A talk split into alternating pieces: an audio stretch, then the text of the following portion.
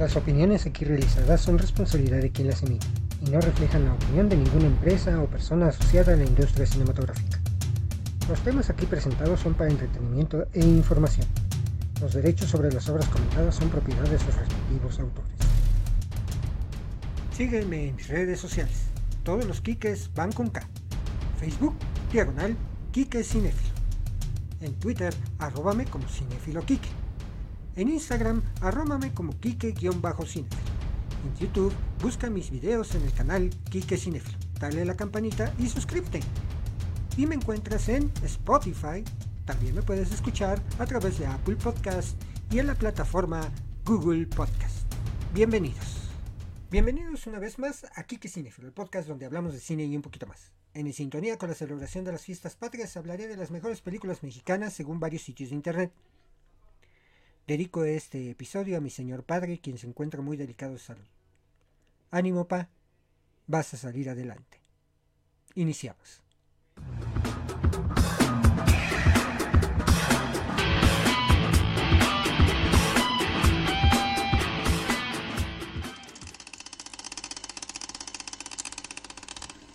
Acompáñenme a escuchar el desarrollo del tema de hoy.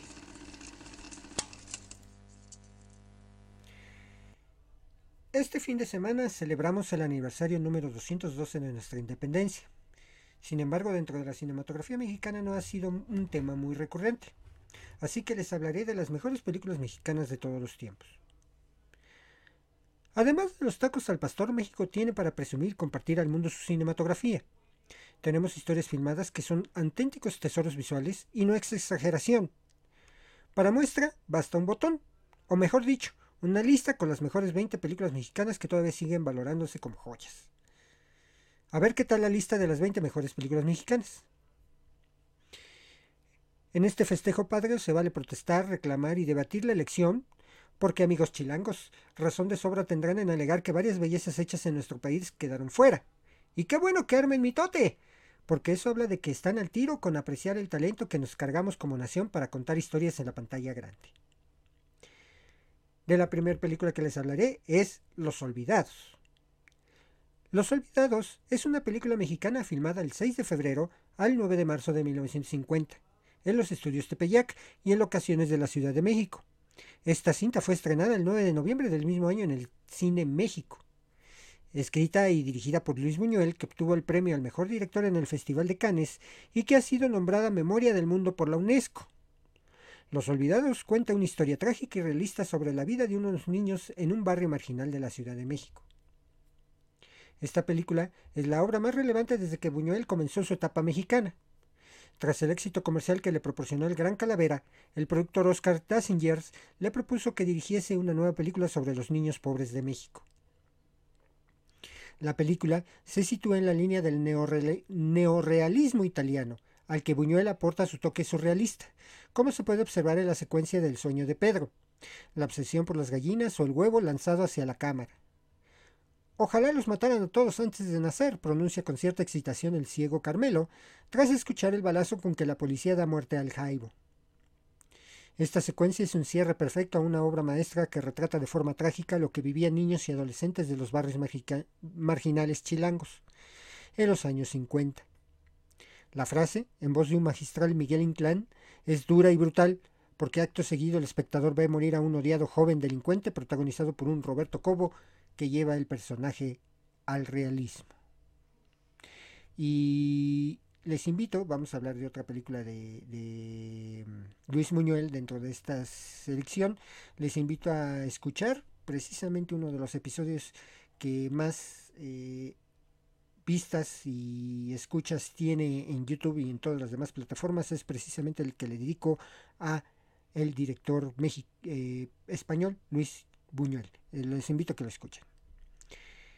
De la, segunda película que les hablaré es Ahí está el detalle.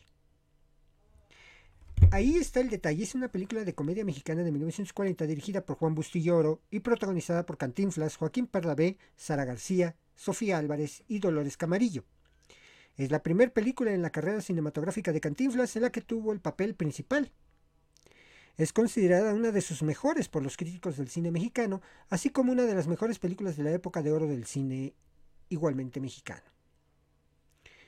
Nunca un juicio oral fue tan divertido en sus argumentos como el que sostienen Cantinflas, el abogado defensor, interpretado por Antonio Fraustro, y el fiscal, Agustín Insunza, en esta comedia. Aprendimos con humor que no decir nada es decir mucho y que sí, ahí está la cosa, ahí está el detalle. También nos sirvió para darnos cuenta de que Bobby es un mal nombre para un perro o mal apodo para una persona. Y sí, que qué divertida es esta película. ¿eh? Y la verdad, de ahí surgió la idea de la Real Academia de la Lengua eh, poner como verbo eh, la palabra cantinflear, la cual le da el significado de decir mucho sin decir nada. De la siguiente película que les hablaré es Una familia de tantas. Una familia de tantas es una película de drama escrita y dirigida por Alejandro Galindo y protagonizada por Fernando Soler, David Silva, Marta Roth, Isabel del Puerto, Alma Delia Fuentes, Eugenia Galindo y Felipe de Alba en 1948. De todas las figuras paternas que representó Fernando Soler en el cine, aquí sí dobló las manitas. Un vendedor de electrodomésticos, David Silva, se encarga de irrumpir en el orden de una familia demasiado conservadora que tiene en el padre a un ser estricto y represor, tanto con sus hijos como con su sumisa esposa. Pobre señor. Para colmo de sus males, una de sus hijas se le casa con el vendedor, sin su consentimiento. Sin duda, esta es una de las mejores películas mexicanas. de la siguiente película que les hablaré es Macario. Macario es una película mexicana de 1960 de los géneros drama, fantasía y misterio, dirigida por Roberto Galvandón, producida por Clasa Film Mundiales. Está basada en la novela del mismo nombre de B. Traven, que se basa libremente en una antigua leyenda fronteriza ambientada en el virreinato de la Nueva España. Fue la primera película mexicana en ser nominada a un premio de la Academia por Mejor Película en lengua, extranjera. Además, también fue inscrita en el Festival Internacional de Cine de Cannes de 1960. La fotografía de Gabriel Figueroa juega un papel importante para guiarnos a descubrir la muerte que traemos escondida desde que nacemos. A través de un campesino con hambre que se niega a compartir un guajolote con el diablo y con Dios, la atmósfera visual creada por el cinefotógrafo nos mantiene sumergidos en un peregrinar que al final nos deja con la duda de saber si fue o no un sueño. Esta película fue protagonizada por Ignacio López Tarso, Pina Pellicer, Enrique Lucero, Mario Alberto Rodríguez, Enrique García Álvarez y Eduardo Fajardo.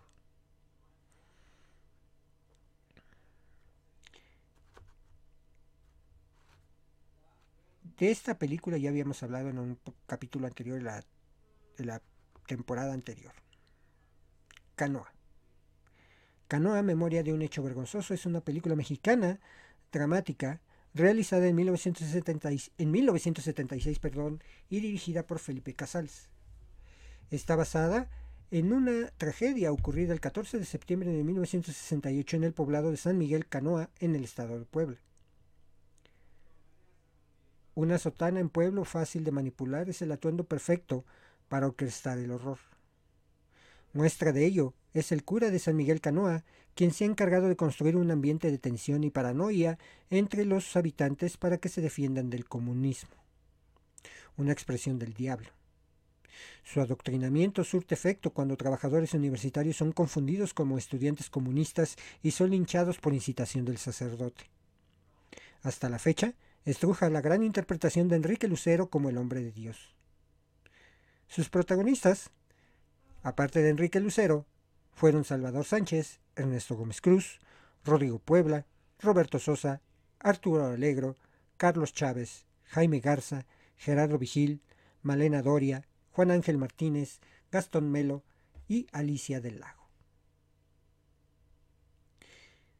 Dentro de este marco de sucesos que marcaron 1968 es la película siguiente, Rojo Amanecer. Rojo Amanecer es una película mexicana del género dramático de 1989 del director Jorge Fons. En ella se narra una ficción sucedida entre el 2 y 3 de octubre de 1968 en la Plaza de las Tres Culturas en Tlatelolco, en la Ciudad de México. Fue protagonizada por María Rojo, Héctor Bonilla, Jorge Fegan, Ademar Arau, Bruno Bichir, Demián Bichir y Eduardo Palomo. La trama inicia con una mañana típica en la vida de una familia de clase media que habita un departamento frente a la plaza. Dos de los hijos de la familia son estudiantes y participantes del movimiento estudiantil. Con el paso de las horas y debido a la operación galeana, la vida de la familia se verá directamente involucrada en los hechos. Si bien los hechos se habían mencionado en otros materiales fílmicos previos, la película destacó por ser la primera en hablar abiertamente del movimiento de 1968 en ese país y en centrar su trama en dicho episodio histórico en una época con libertad de expresión limitada y en la que aún estaba censurado hablar del tema. Se rodó y editó de manera casi secreta en una réplica de un departamento de Tlatelolco en una bodega al sur de la capital mexicana. En un ambiente prevaleciente de censura del gobierno de México hacia ciertas expresiones artísticas como películas consideradas polémicas y con un silencio oficial hacia los hechos del movimiento de 1968 y la matanza de octubre de del 2 de octubre. El guion de Guadalupe Ortega y Javier Robles, Bengalas en el cielo, se escribió basado en testimonios de familias y sobrevivientes. A sugerencia del actor Valentín Trujillo, que ayudó con dinero a terminar la película, la película se llamó Rojo Amanecer. Diversas presiones políticas al interior del gobierno mexicano impidieron el estreno de la película al ejercer influencia en el órgano dictaminador oficial para mantenerla enlatada. Es decir, retrasar a, a, propósito e indefinidamente su estreno al no contar con la autorización y clasificación debida para enviarla a los cines. La presión social y mediática hizo ceder al gobierno en su postura, aunque se pidió editarla para censurar ciertas partes de la película que mostraban al ejército mexicano. La producción de la película se dio con el fin de que Rojo Amanecer, de una u otra manera, se estrenara, lo cual ocurrió casi un año después de la fecha prevista. Rojo Amanecer fue un éxito de taquilla y tuvo una buena recaudación. Generó opiniones diversas en la crítica, negativas a la actuación y a las condiciones técnicas, pero positivas en el valor de su contenido y crítica social.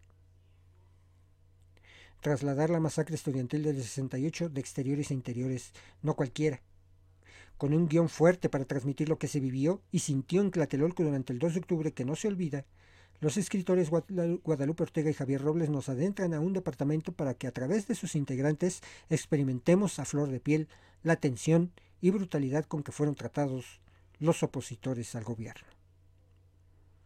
Una película muy fuerte, se la recomiendo. Está muy limitada, pero por ahí en algunos sitios de internet, creo que en Movie está, pero también creo por ahí haberla visto en YouTube. Búsquenla, la verdad es que vale la pena. Por ahí yo tengo el DVD. Este. Y bueno, mm, una película muy, muy, muy fuerte. Hace poco la pasaron en Canal 22, si no mal recuerdo. Eh, raro porque es el canal del gobierno, pero pues qué bueno que de cierta forma el cambio de de ideologías dentro del mismo gobierno pues se permita hacer este tipo de cosas, ¿no? Ver películas que no que en su momento pues no fueron bien aceptadas.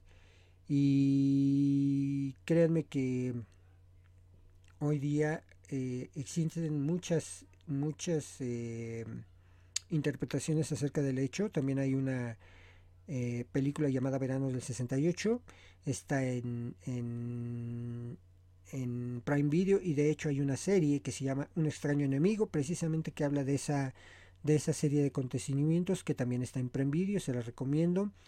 Y bueno, ha habido infinidad de documentales y todo. Hace poco también la, la Filmoteca de la UNAM dio a conocer muchas cintas que retratan los momentos más álgidos eh, de la matanza de 1968, un hecho que no se debe de volver a repetir nunca jamás. Y bueno, de la siguiente película que les hablaré es María Candelaria. ¿Quién no recuerda esa película?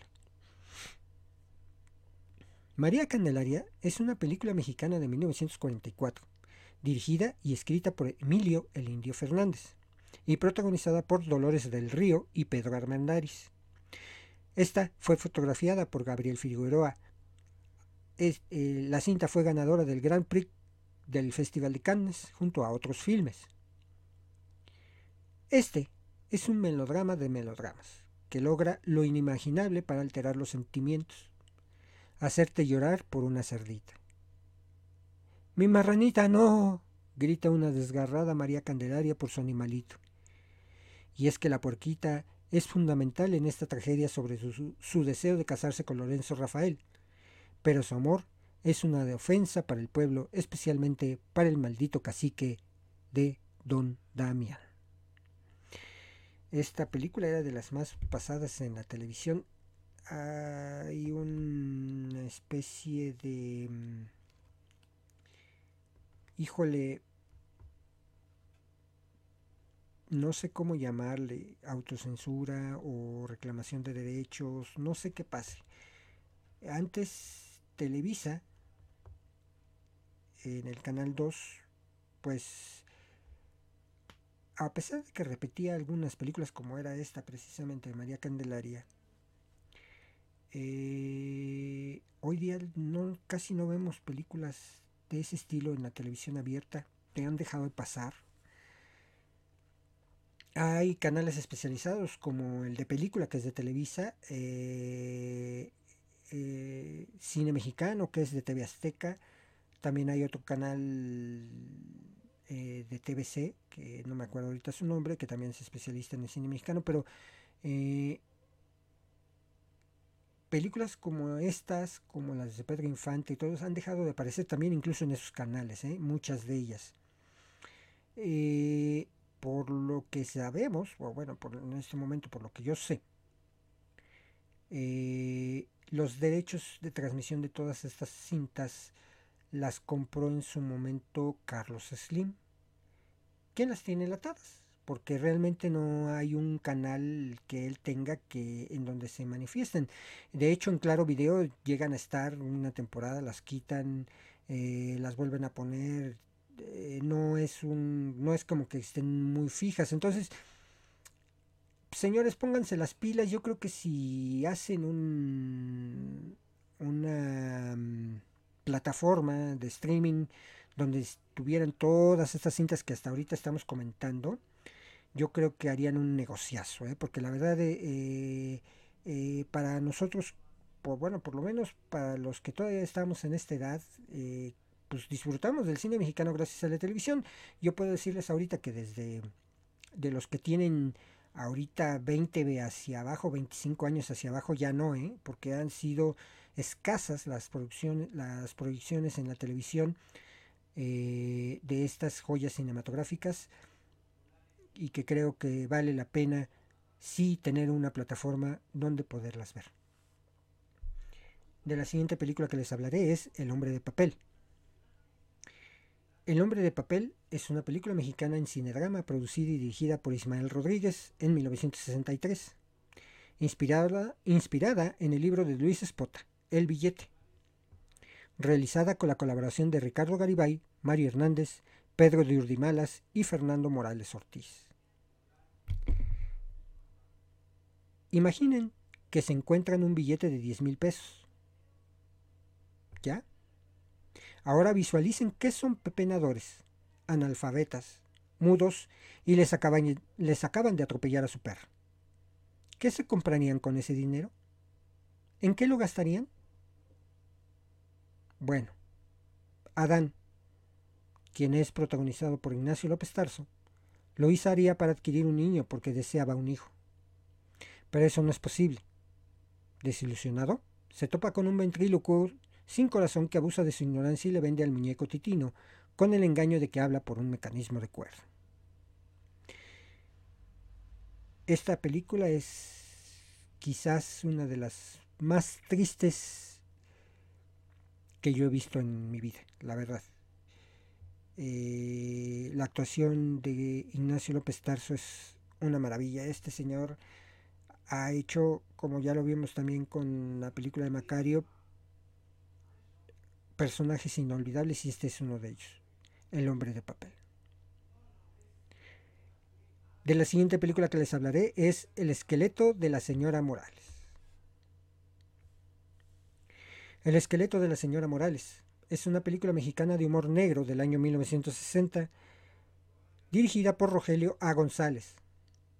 Está basada en el cuento El misterio de Islington del escritor galés Arthur Machen.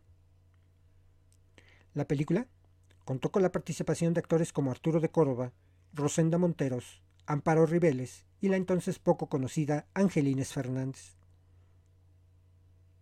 Entre las 20 mejores películas mexicanas no podía faltar esta fantástica pieza de humor negro. El taxidermista Pablo Morales lleva a cabo el crimen perfecto.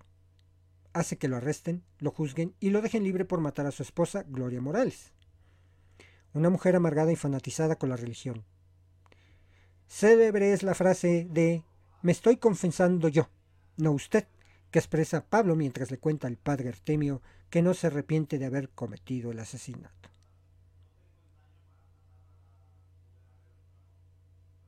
De la siguiente película que les hablaré es El lugar sin límites. Esta es un película y donde se consagra este actor Roberto Cobo, que tiene algunos años que falleció de hecho.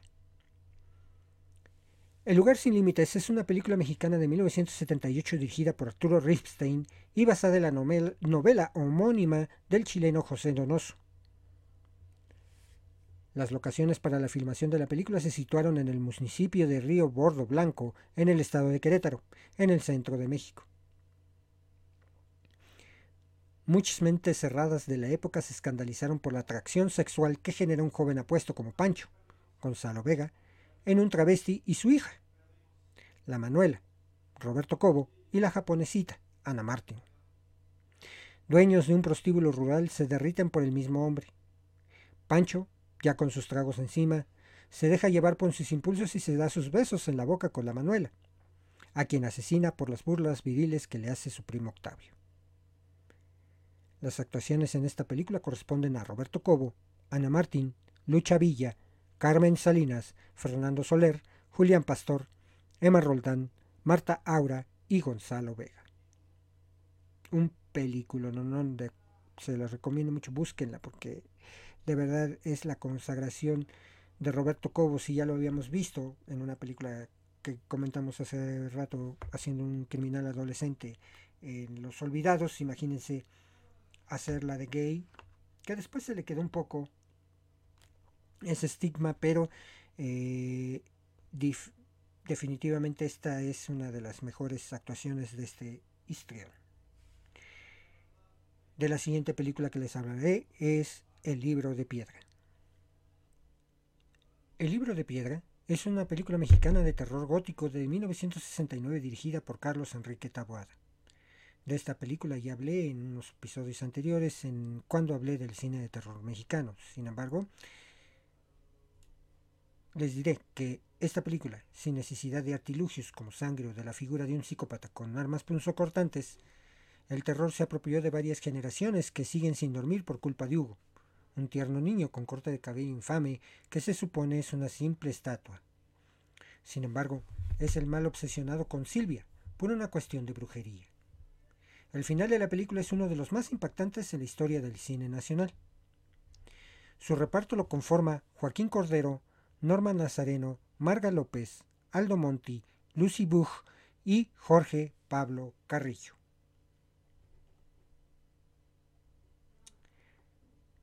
De la siguiente película que les hablaré es El Castillo de la Pureza. El Castillo de la Pureza es una película mexicana de 1972 dirigida por Arturo Rimstein y con guion de él mismo, en colaboración con José Emilio Pacheco a partir de hechos reales que, acontecidos en la década de 1950, inspiraron primero a Luis Espota a escribir la novela La carcajada del gato y luego al dramaturgo Sergio Magaña a crear su obra Los motivos del lobo. Originalmente, la versión cinematográfica iba a ser protagonizada por la primera actriz Dolores del Río, bajo la dirección de Ripstein. El desacuerdo fue respecto a quién sería el protagonista masculino. Cuando la producción cambió de director, Rimstein decidió filmarla por su cuenta con el guion que ya había registrado con José Emilio Pacheco. Sin duda, es una de las mejores 20 películas mexicanas que se han hecho. Alabada sea porque muchos damos gracias al cielo de no tener un papá como Gabriel Lima, quien es interpretado por Claudio Brook. Lástima que Autopía, interpretada por Diana Bracho, Voluntad, interpretada por Gladys Mermejo, y Porvenir, Arturo Bernstein, sí les tocó de protegenitor. Por órdenes de él, sufren de vivir en cautiverio para no contaminarse del mundo y los echa a perder como seres humanos ideales.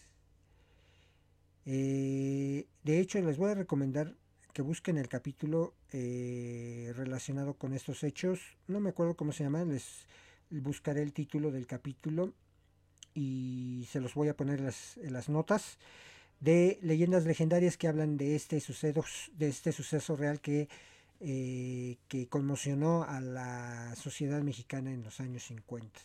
Eh, se los recomiendo mucho para que entiendan el contexto de esta película que también es muy muy buena. De la siguiente película que les voy a hablar, que también ya habíamos hablado un poco acerca de ella, es Cronos.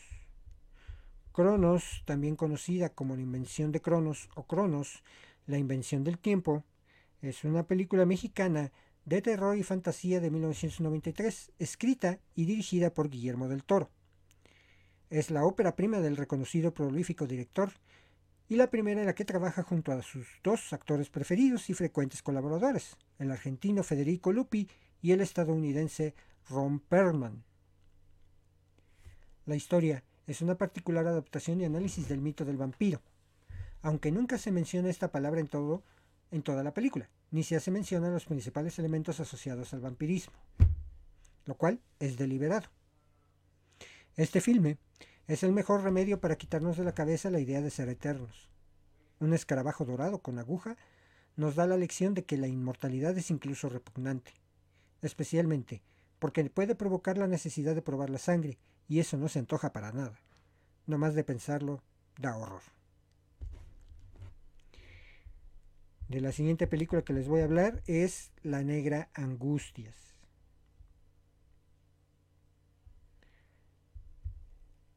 La Negra Angustias es una película mexicana estrenada en 1950, dirigida por Matilde Landeta, basada en una novela escrita por Francisco Rojas González. Es un drama basado en la época de la Revolución de México de 1910. El personaje principal, una mujer negra llamada Angustias, decide luchar por, como coronela del ejército zapatista por los derechos de los pobres y por la justicia para las mujeres maltratadas. ¿Las mujeres nacieron para ser esposas y madres únicamente? Angustias, interpretada por María Elena Márquez, demuestra que no. Pese a ser huérfana, analfabeta y pobre, ella se niega a aceptar el destino que ha sido impuesto al sexo femenino en la cultura machista de su pueblo, y se suma a las filas revolucionarias zapatistas. Llega a ser coronela y bandera de un movimiento social como lo fue la Revolución Mexicana. Esta película cuenta con las actuaciones de Marilena Márquez, Willy Calles, Salvador Godínez, Eduardo Arosamena, Fanny Schiller, Enriqueta Reza, Ramón Gay, Gilberto González, Agustín Insunza, Esteban Márquez, Carlos Riquelme y Felipe de Flores. de la siguiente película que les hablaré es Amores Perros. Amores Perros es una película coral mexicana del año 2000, dirigida por Alejandro González Iñárritu en su debut como director, y escrita junto a Guillermo Arriaga. Junto a 21 gramos y Babel, forma la trilogía de la muerte, y catapultó internacionalmente la carrera de su protagonista, el actor Gael García Bernal. Las tres películas están basadas en varias subnarraciones que comparten un mismo incidente. La película fue un hecho crítico y comercial y recaudó un total de 95 millones de pesos mexicanos, convirtiéndose así en la quinta película mexicana más taquillera en su momento. Tras ganar 11 premios Ariel y obteniendo una nominación al Oscar a la mejor película extranjera, Amores Perros marcó un hito para la cinematografía de este país. para despedir al siglo XX y darle la bienvenida al siglo XXI, un accidente automovilístico fue el punto medular para ligar tres historias en un formato de guion poco convencional en el cine mexicano. Así fue como despuntaron las carreras de cuatro talentos con calidad de exportación. El Negro, González Iñárritu, Gael García Bernal, Guillermo Arriaga y Rodrigo Prieto. Ah, y Nacha Pop, que consiguió que Lucha de Gigantes fuera la rola más llegadora en corazones afligidos. Y sí, eh, creo yo que el estilo cinematográfico de Iñárritu quedó totalmente claro en esta película. Las actuaciones de todos los que participan en esta cinta es mm, pues híjole llegadora aquel que le hace el chivo el de los hermanos envidiosos que fue Guillermo Murray y el otro actor no me acuerdo cómo se llama se me olvidó ahorita su nombre eh, Gael Vanessa Bauche, no, no, no, fue una, una, una cinta que, que fue un parteaguas también para el nuevo cine mexicano, al mal llamado nuevo cine mexicano, porque el cine mexicano no tiene nuevos y antiguos, simplemente es formas de ver la, la cinematografía. Y bueno, pues hoy la calidad de todas las películas que se hacen, muy a pesar de que hay películas que no vale la pena, eh, eh, hay otras que tienen muy buena historia y o ser por muy comerciales que sean las películas han mantenido y han logrado mantener una calidad muy superior a las que estábamos acostumbrados en las épocas de los 80s y 90s. Entonces, sí, eh, tiene mucho que ver el que se haya realizado esta cinta Amores Perros. De la siguiente película que les hablaré es El Ángel Exterminador, otra película de Luis Buñuel. El Ángel Exterminador es una película mexicana surrealista de 1962, escrita y dirigida por Luis Buñuel, protagonizada por Silvia Pinal y producida por su entonces esposo Gustavo Alatriste. La cinta sigue a un grupo de invitados adinerados que no pueden irse después de una lujosa cena. El caos que sigue, fuertemente satírica y alegórica, la película contiene una visión de la aristocracia que sugiere que albergan instintos salvajes y secretos inconfesables. Es considerada una de las mil mejores películas por The New York Times y fue adaptada a una ópera en 2016. Después de ver esta obra surrealista, desistes a cualquier invitación para una cena fifí. Ni loco aceptarías ir a una celebración de la clase alta porque te puede pasar algo similar a los personajes burgueses de esta ficción. ¿Qué? quedarte atrapado en una misión de la que no puedes escapar y en la que tienes que sobrevivir porque la comida empieza a escasear conforme avanzan los días de encierro. Vaya que es una muy buena película. De hecho hay un remake ah, en Hollywood, pero ahorita se me olvidó el nombre. Eh, se los prometo que se los consigo. Pero sí es una de las mejores películas que ha existido de el cine mexicano. Es inevitable hablar de esta película porque así como muchos la consideran muy buena, otros la consideran de pésima calidad. Sin embargo, hay que hablar de ella. Roma. Roma es una película mexicana dramática de 2018, escrita, dirigida, fotografiada y coproducida por Alfonso Cuarón. Está protagonizada por Yalitza Aparicio y Marina de Tavira, junto a varios actores debutantes como Nancy García García, Marco Graf y Daniela de Mesa. Ambientada a principios de la década de 1970, la película es una ficción a partir de los recuerdos de la infancia de Cuarón en la colonia Roma de la Ciudad de México, y narra la vida de una familia de clase media y Cleo, su trabajadora doméstica. Cuarón basó el guion en sus propios recuerdos de la infancia y en Liboria, Libo Rodríguez, la trabajadora doméstica de su propia casa que realizó su crianza y a quien dedicó la película. La película tuvo su estreno en el Festival Internacional de Cine de Venecia el 30 de agosto del 2018, donde ganó el León de Oro. Se estrenó en varias salas de cine y casas de cultura durante pocos días, y luego en streaming en Netflix el 14 de diciembre de 2018. Fue seleccionada para representar a México en la categoría de Mejor Película de Habla No Inglesa, en la edición número 91 de los premios Oscar. la Academia de Artes y Ciencias Cinematográficas de Hollywood nominó a Roma a 10 categorías como Mejor Película, Mejor Director, Mejor Película Extranjera, Mejor Diseño de Producción, Mejor Fotografía, Mejor Guión de Película, Mejor Diseño de Sonido, Mejor Mezcla de Sonido, Mejor Cinematografía, Mejor Actriz y Mejor Actriz de Reparto, convirtiéndola en la quinta película en lograr una animación simultánea en el Oscar en la categoría principal y de habla no inglesa, siendo la anterior Amor en 2012. De igual forma, es la segunda película de habla no inglesa con más nominaciones al Oscar desde El Tigre y el Dragón en 2000, la cual igualmente obtuvo 10 nominaciones. Y finalmente es el primer film en español y la primera película mexicana en competir por el Oscar a la mejor película. Ave de las tempestades en cuanto a división de opiniones en la última década. Miles de cinéfilos la aborrecen por considerarla aburrida, sin chiste. En cambio, sus devotos la aprecian por su estética en blanco y negro, el diseño sonora, las actuaciones y el aporte emocional de situaciones crudas como la pérdida de un hijo.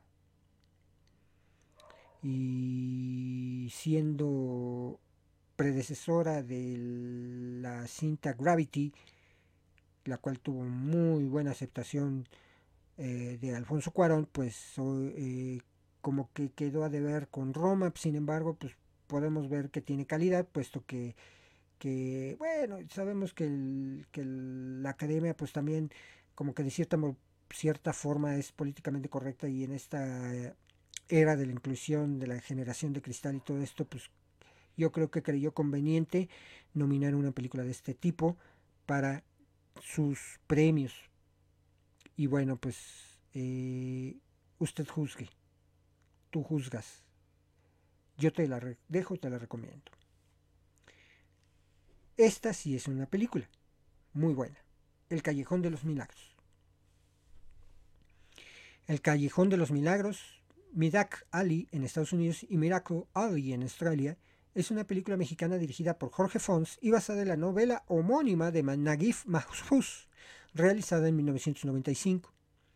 Fue protagonizada por Ernesto Gómez Cruz, Salma Hayek, Bruno Bichir y las primeras actrices Delia Casanova, María Rojo y Margarita Sáenz.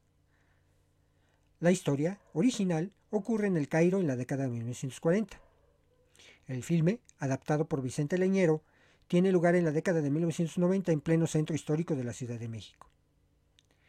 La historia es narrada desde tres diferentes perspectivas. Don Ru, interpretado por Ernesto Gómez Cruz, el dueño de la cantina donde la mayoría de los hombres se reúne a beber y jugar dominó. Alma, Salma Hayek, la chica hermosa del barrio que busca pasión, y Susanita, Margarita Sanz, quien ganó un premio Ariel por su papel, la solterona dueña de la vecindad donde Alma y otros de los personajes viven. A los vendedores de ropa del centro histórico les entró la paranoia de que se les fuera a aparecer un cliente como Don Ru. Ernesto Gómez Cruz, discúlpeme.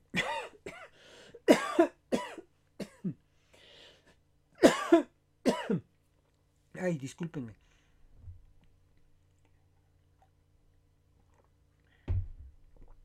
Discúlpenme. Continuamos. Les decía, a los vendedores de ropa del centro histórico les entró la paranoia de que se les fuera a aparecer un cliente como Don Ru, Ernesto Gómez Cruz. A los enamorados de Salma Hayek se les terminó el encanto por ver la desgracia de, Abel, Bruno Bichir. A las mamás chilangas les pegó duro la vanidad en cuestión del cabello tras ver a Doña Cata, María Rojo, con un look que ninguna dama en su sano juicio usaría. Eh, y de hecho, esta película fue la que lanzó al estrellato internacional a Salma Hayek. De aquí se fue a Estados Unidos y ya no regresó.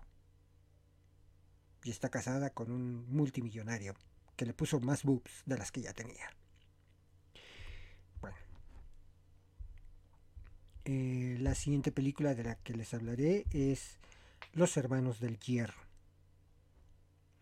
Los Hermanos del Hierro es una película mexicana de 1961, dirigida por Ismael Rodríguez.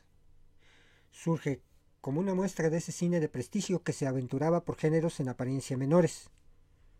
En efecto, dentro de los lineamientos del western tradicional, el realizador y su guionista rastreaban en los orígenes de la violencia, una suerte de vicio que corrompía y devoraba a una familia norteña, los del hierro cuya madre, interpretada por Columba Domínguez, acaricia una ansiada venganza en contra del asesino de su marido, baleado, ante los ojos de sus dos pequeños hijos educados en el odio y el desquite. Basada en un hecho real, se ambienta en una agreste tierra de nadie donde reina la violencia, la muerte, adornada con las elegantes imágenes y alardes técnicos del fotógrafo Rosalío Solano. Jorge Ayala Blanco, historiador y crítico de cine, la llamó la película más perfecta del cine mexicano. Por supuesto que tiene lugar de honor entre las 20 mejores películas mexicanas. Este anti-western se encarga de evidenciar mediante Reinaldo, Antonio Aguilar y Martín Julio Alemán que el rencor encuentra la desdicha cuando se le pone una pistola a alguien en la mano. En este caso es su madre, Columba Domínguez, quien los convierte en asesinos tras contratar a un pistolero que los enseña a matar para vengar la muerte del padre. Nada comparado con un western mexicano, el famoso o llamado el, la enchilada western, pero creo yo que, que es una de las mejores películas mexicanas jamás realizadas. Se las recomiendo, como les digo es difícil, pero hay que rascarle tantito en internet para ver dónde se pueden eh, apreciar estas películas. De la siguiente película que les hablaré es El Rey del Barrio. El Rey del Barrio es una película mexicana dirigida por Gilberto Martínez Solares y estrenada en el año de 1950. Un joven ferrocarrilero, interpretado por Germán Valdés Tintán, está empeñado en proteger a su vecina Carmelita, Silvia Pinal, a pesar de que la ayuda siempre es rechazada. Tintán es en realidad un Robin Hood moderno cuya banda de ladrones estafa a mujeres millonarias. La situación se complica cuando una de las estafadas, la nena, interpretada por Vitola, se enamora de él. Con un toque humorístico, se recorre el ambiente arrabalero de los años 50 con las peripecias de un ferrocarrilero, que en realidad es un ladrón que se camufla de pintor, bailarín, profesor de canto o gánster, para quitarle su dinerito a mujeres millonarias con estafas, para ponerse de pie con la secuencia del baile cómico entre Tintán y Vitola. Y bien, pues esta ha sido la selección de 20 películas, eh, mm, de las 20 mejores películas mexicanas. Digo, hay listas de 100, de las 1000, es que hay N infinidad de, de películas. Sin embargo, quiero hacer una mención honorífica a estas cintas. La trilogía de Pepe el Toro. Nosotros los Pobres es una película mexicana dramática del año 1948 dirigida por Ismael Rodríguez. Rodríguez representa en estas cintas la realidad de un submundo compuesto por secuelas que integran el amor, la alegría y la desgracia de la pobreza en México. Desventaja notable para muchos ciudadanos con respecto al resto de la sociedad. El argumento de la película caracteriza la historia de un hombre carpintero, de un humilde carpintero de nombre Pepe el Toro, Pedro Infante, que a pesar de su pobreza jamás pierde la humildad, dignidad y amor profundo por su sobrina Chachita, Evita Muñoz, hija de su hermana Yolanda, interpretada por Carmen Montejo, y su novia Celia, apodada La Chorreada, interpretada por Blanquestela Pavón. Nosotros los pobres ocupa el lugar 27 dentro de la lista de las 100 mejores películas del cine mexicano, según la opinión de 25 críticos y especialistas del cine mexicano, publicada por la revista Somos en julio de 1994. Obviamente ya pasó rato. Ustedes los ricos es una película mexicana de 1948.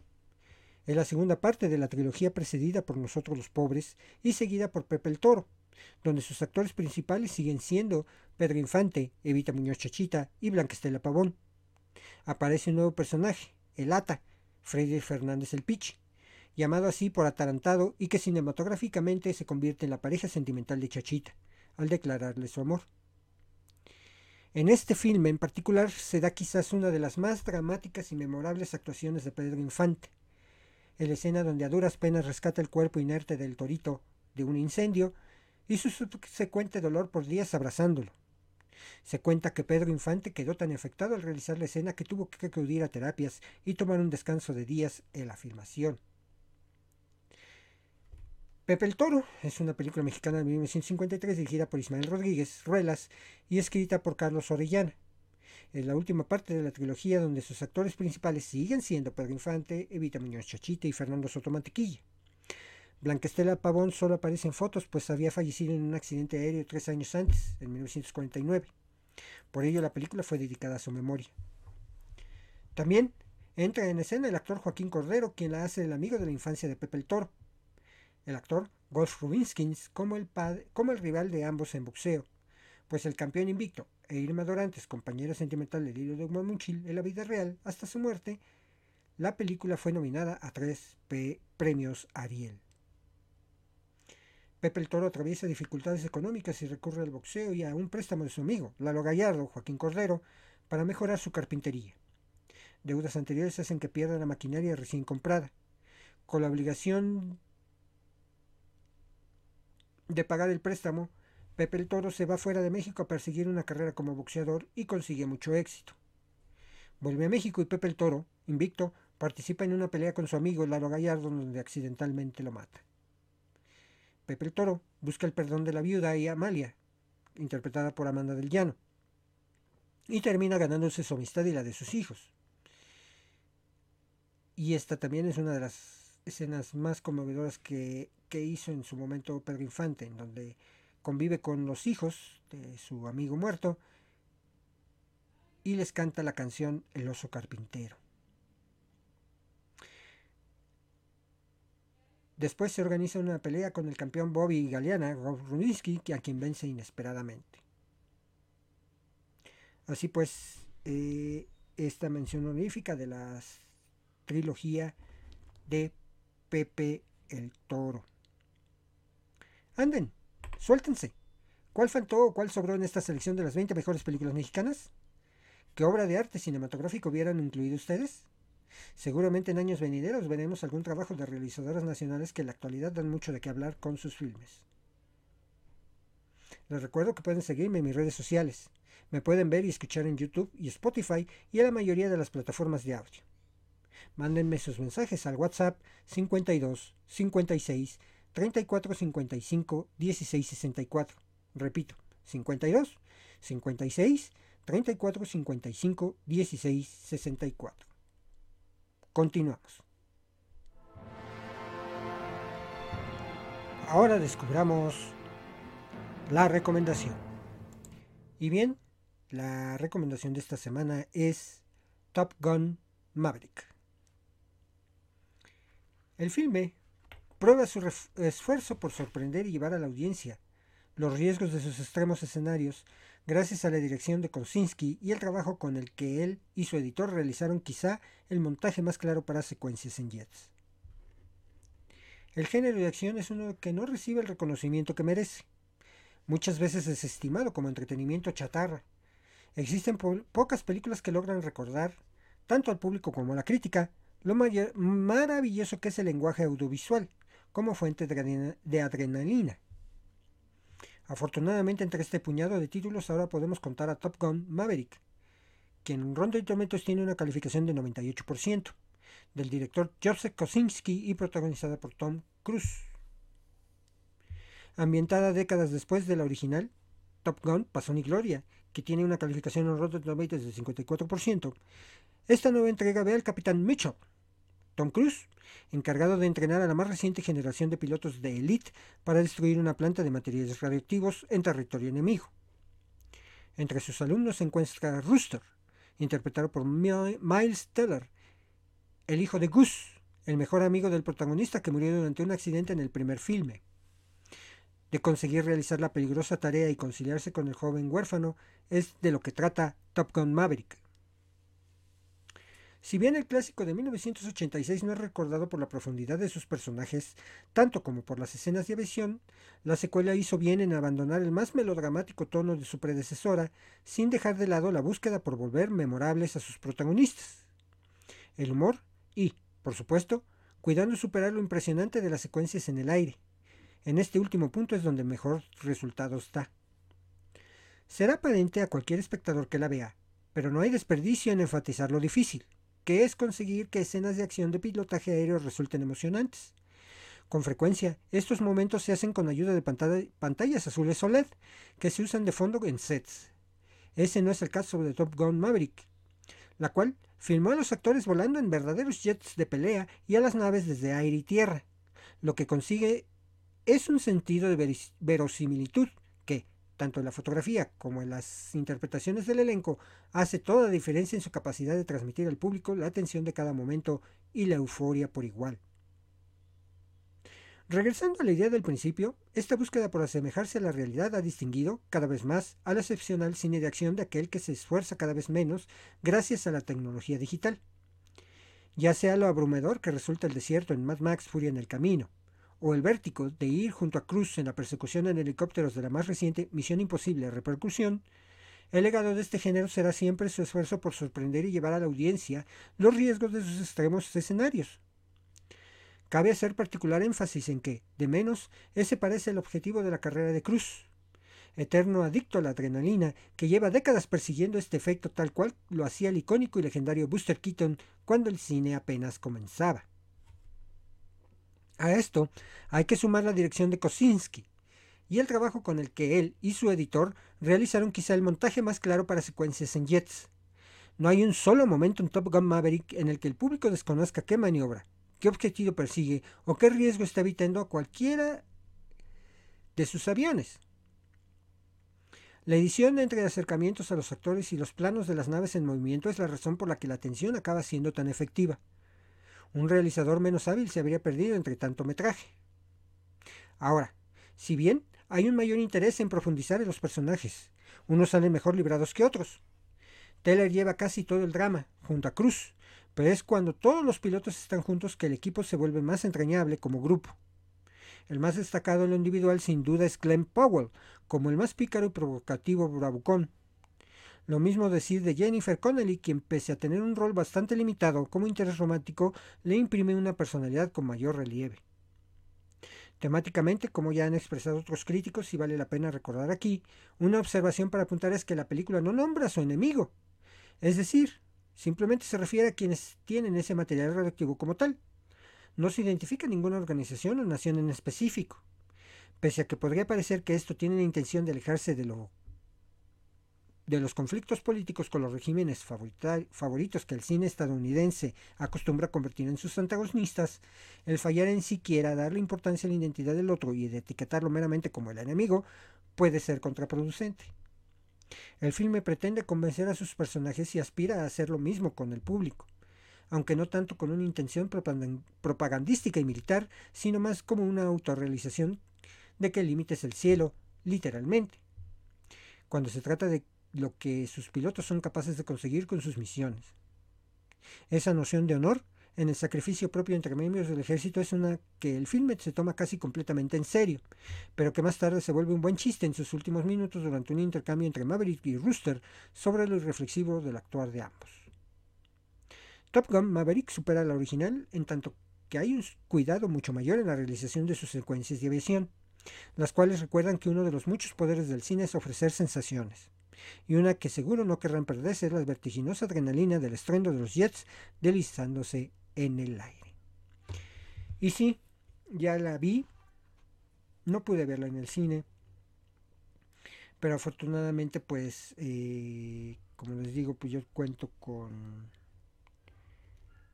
con el equipo suficiente para poder apreciar una una película eh, se nota, por supuesto, en la edición digital de esta cinta que eh, las escenas que fueron filmadas para IMAX, las escenas que fueron filmadas con metraje normal, eh, sobre todo la mayoría de las secuencias de aviación están filmadas en IMAX. Sí, me, de verdad me sorprende. Y digo, ya sabemos que Tom Cruise siempre ha realizado sus escenas de acción. lo vimos colgarse de un ala en una de las Misión Imposible. Este, es más escalando eh, Misión Imposible 2, aquellas montañas del desierto de... Eh, ay, se me, se me fue el, nombre de este desierto, pero bueno, allá en Estados Unidos. Eh, la escena de los helicópteros precisamente en repercusión es una de las mejores escenas de acción que jamás se había visto. Y bueno, pues de verdad supera mucho lo que fue Top Gun. ahí sí quiero ser enfático a pesar de que no tiene nada que ver con la Top Gun anterior, más que por la historia de Rooster. Este el uso de las canciones que en su momento llegaron a ser famosas por eh, por la película original pues no me pareció que fuera lo correcto sin embargo pues es llamar a la nostalgia por supuesto eh, la canción de Lady Gaga que se, que se escucha al final de la cinta Mm, como que no le da mm, el toque necesario al, filme. Em, lo que sí para mí fue algo maravilloso fue la inclusión de Val Kilmer en esta cinta, en donde por supuesto lo vemos acabadísimo, lo vemos mal, apenas si puede hablar, por eso utiliza la computadora. supuestamente dentro de la historia muere, spoiler alert. Entonces, este, pues eso fue de lo más icónico que pudieron haber hecho eh, en cuanto a la cinta de la de Top Gun. Y créanme que para mí ha sido una de las mejores películas. La pude ver eh, eh, con el sistema Dolby Atmos y pues eh, el sonido de los jets, híjoles, te vuela la cabeza, de verdad sientes que vuelan detrás de ti. No, no, no, no, es una, una sensación increíble haber visto esta película Top Gun Maverick. Se la recomiendo mucho, está en las plataformas, en diversas plataformas para renta o venta. Todavía Paramount Plus, que se supone que la va a tener en exclusiva, no ha dicho cuándo la va a tener. Ya para que aquellos suscriptores pues em, que tienen esta plataforma pues la puedan disfrutar. Esto fue la recomendación de esta semana. Continuamos. Los invito a reflexionar con la frase cinematográfica.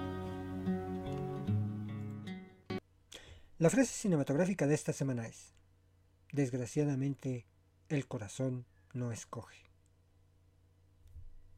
Mensaje. ¿Quién la menciona? El actor Pedro Armendáriz en su papel de José Juan Reyes, a la actriz María Feliz en el papel de Beatriz Peñafiel en la película Enamorada de 1944, escrita y dirigida por Emilio El Indio Fernández. Gracias por su atención el día de hoy. Disfrutemos lo que tenemos hoy porque mañana, quién sabe. Hasta pronto. Esto fue Kike Cinéfilo, el podcast donde hablamos de cine y un poquito más. Hasta pronto. Producción, guion, cámara, micrófono, edición, investigación y todo lo demás lo hice yo. Martín Enrique García Ruiz 2022, todos los derechos reservados.